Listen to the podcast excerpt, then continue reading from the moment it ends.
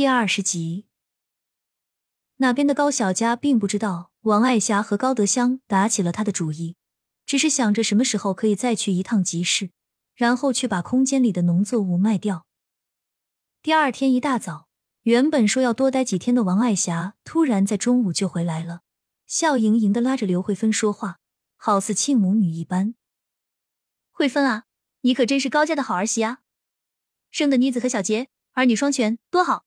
我们家德贵真是有福气，可以娶到你。妈，是我福气好，可以嫁到高家。刘慧芬谦虚道：“瞧你嘴甜的，会说话的不行。对了，这会儿怎么没见妮子呢？”王爱霞唠完家常，就回归正题，四周寻找高小佳的身影。妮子啊，她和小杰一起去隔壁了。桂花婶子说要给小杰介绍门亲事，妮子也要凑热闹，我就叫他们一起去了。刘慧芬回应道：“桂花，她能给小杰介绍一门什么好亲事？慧芬啊，你看，再过几年妮子就要十八了，到时候可就是大姑娘了，你要好好的为她找个下家呢。”王爱霞随意的问道，但眼珠子一直在乱转，思考着什么计划。王爱霞一大早就去找了隔壁村的二狗子，了解了一下情况，知道确实是有这件事，介绍一个人居然有这么多钱。王爱霞真的有点心动了，那可是白花花的钱啊！没有谁会不心动的，既得到钱，又可以解决掉他讨厌的人，一举两得。妈，妮子还小，我还想多留她几年呢，先不急。刘慧芬丝毫没有察觉到王爱霞的用意，看你说的，我还不是爱操心吗？王爱霞有些不好意思的揉揉鼻子，尴尬的答道。这会儿，高小佳和高小杰兄妹俩从隔壁走了回来，看到王爱霞在，低声叫了声奶，然后高小佳就想回自己的屋子去，他不愿意看到王爱霞那一张虚伪的脸。哎呦，妮子回来了，来来来，过来奶奶跟前坐会儿，奶奶好几天不见你都想你了。王爱霞一脸笑意，招呼高小佳过去。高小佳扭扭捏捏站在原地不想动，但被哥哥高小杰一推。就到了刘慧芬跟前，都多大姑娘了，还害羞？刘慧芬笑呵呵的拉住高小佳的手，调侃道：“没有，妈，我这不是看你和奶奶聊得开心吗？所以不好意思打搅你们。”高小佳当着刘慧芬的面，不好意思去说，她就是因为讨厌看到王爱霞，所以才不愿意过去的。妮子，是不是还生奶奶气呢？之前是奶奶不好。做了些惹你们不高兴的事情，若不是我舍不得老爷子，舍不得你们，可能我早都已经撞死在村口的树下了。王爱霞说的情绪激动，假意抹了把眼泪，偷瞄的瞅了一下众人的反应，看到高小佳毫无表情的冷笑时，不禁气得牙痒痒。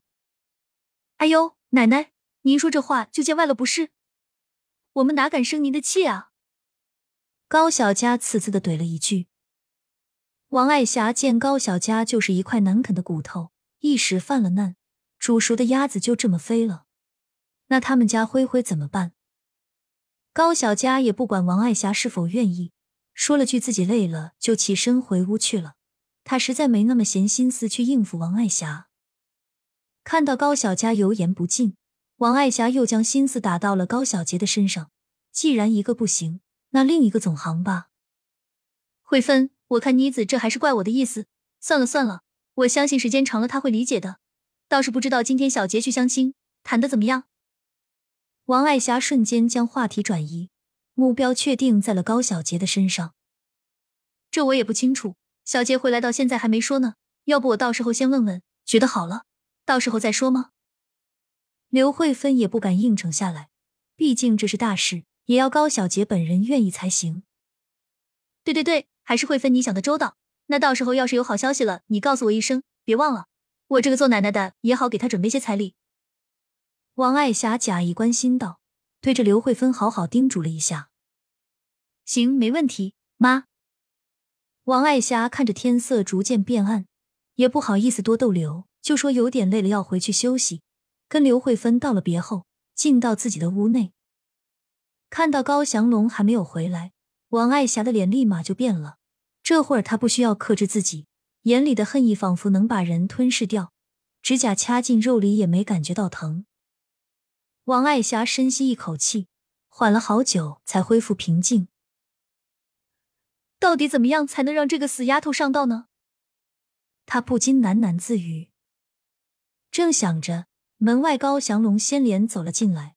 王爱霞想得入迷，一直都没有发觉，直到高翔龙走到他面前，他这才反应过来，尴尬的问道：“你回来了？”“是啊，早都回来了，叫你半天你都不答应。”到底是怎么了？高翔龙走到跟前，疑惑的问道：“没，没什么，就是最近去照顾香香，可能太累了，所以一时失了神。”王爱霞有点慌神，表情不自然的答道：“辛苦了，香香好些了吗？”高祥龙也没多想，只以为王爱霞就是太累了而已。好多了，你别担心了，老爷子，你身体不好，没事还是多休息。有什么需要帮忙的，我会去跟德贵说的，你放心。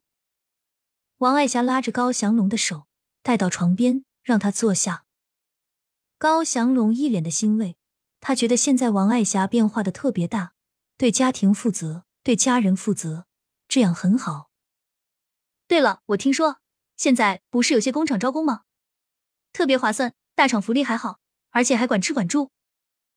王爱霞装作无意的提起这件事情。还用余光瞅了瞅高祥龙的反应。招工？咱们农村人还弄那个干嘛？高祥龙摆摆手，表示不感兴趣。王爱霞笑了笑：“老爷子说的对，我只是觉得工厂不是可以走出去看看吗？你想啊，咱们一辈子待在这农村习惯了，但是对于妮子和小杰他们来说，都是机会，不是吗？”看见高祥龙好像听进去了他的话，王爱霞再接再厉。而且你想一下，现在国家都一直提倡外交的，咱们不也要出去见识见识，开阔一下眼界吗？再说了，现在农村都是下地干活，你说等妮子他们到咱们这个年纪还要下的干活多累啊？可是工厂就不一样，看病吃饭都是厂里管，这一下就省了不少钱呢。工厂真有你说的那么好？